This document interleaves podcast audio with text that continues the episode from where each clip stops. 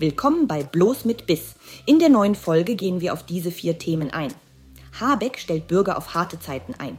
Brandenburg. Staatsanwaltschaft prüft anti-grünen Plakate wegen Volksverhetzung. Habeck hat Angst vor Lippenlesern. Ampel gibt Millionen für Werbespots in Kinos aus.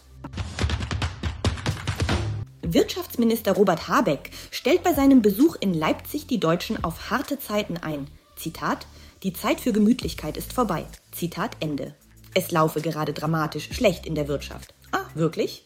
Die Kritik an der wirtschaftlichen Handlungsfähigkeit von Robert Habeck dröhnt aus allen Richtungen seit seinem Amtsantritt und warnte von Anfang an vor dem Wirtschaftstod Deutschlands. Jetzt scheint es bei Habeck angekommen zu sein, allerdings ohne Eingeständnis von Mitverantwortung oder sogar Selbstverschuldung.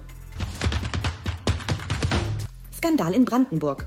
An mehreren Orten in der Prignitz sind Plakate mit der folgenden Aufschrift aufgetaucht. Grüne und Grünwähler werden bei uns nicht mehr bedient.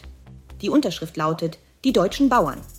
Wer genau sie aufgestellt hat, ist unbekannt. Jetzt prüft die Staatsanwaltschaft den Anfangsverdacht der Volksverhetzung.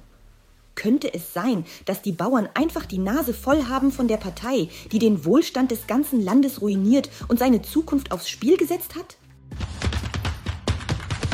Wirtschaftsminister Robert Habeck hält sich bei vertraulichen Gesprächen öfters die Hand über den Mund, aus Angst vor Lippenlesern.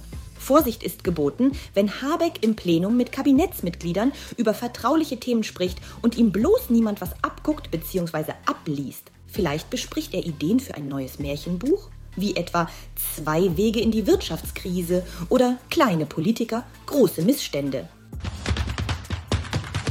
Auch im Kino kann man der Ampel nicht entkommen.